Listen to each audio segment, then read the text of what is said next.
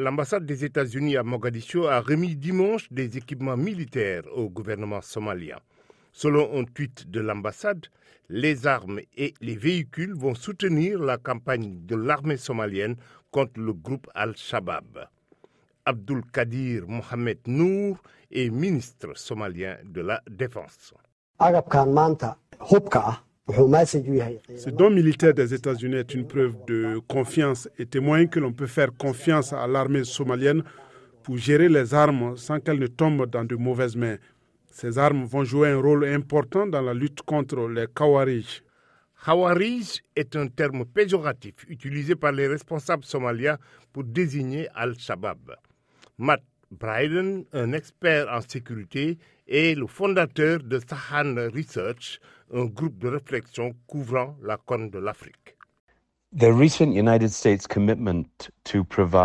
Le récent engagement des États-Unis à fournir un soutien supplémentaire à l'armée somalienne est un signe de confiance. Ce n'est pas une énorme somme d'argent, mais c'est un signe de confiance dans le progrès que l'offensive actuelle contre El-Shabaab fait dans les régions centrales de la Somalie. Les forces somaliennes sont engagées dans une offensive aux côtés des milices claniques locales contre Al-Shabaab depuis juillet.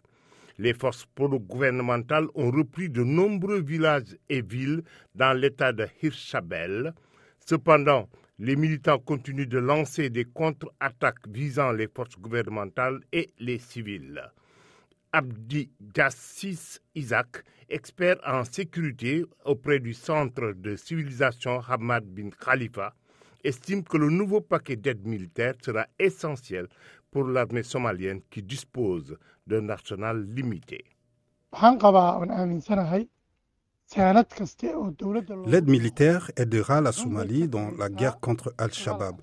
Le principal défi de l'armée somalienne, c'est qu'elle possédait des armes du même calibre que celles d'Al-Shabaab, ce qui rendait difficile de gagner la guerre contre ce groupe. Les États-Unis comptent parmi les plus grands soutiens à l'armée somalienne, en particulier son aile commando, les forces spéciales d'Anab, qui sont formées pour les combats rapprochés dans les zones urbaines.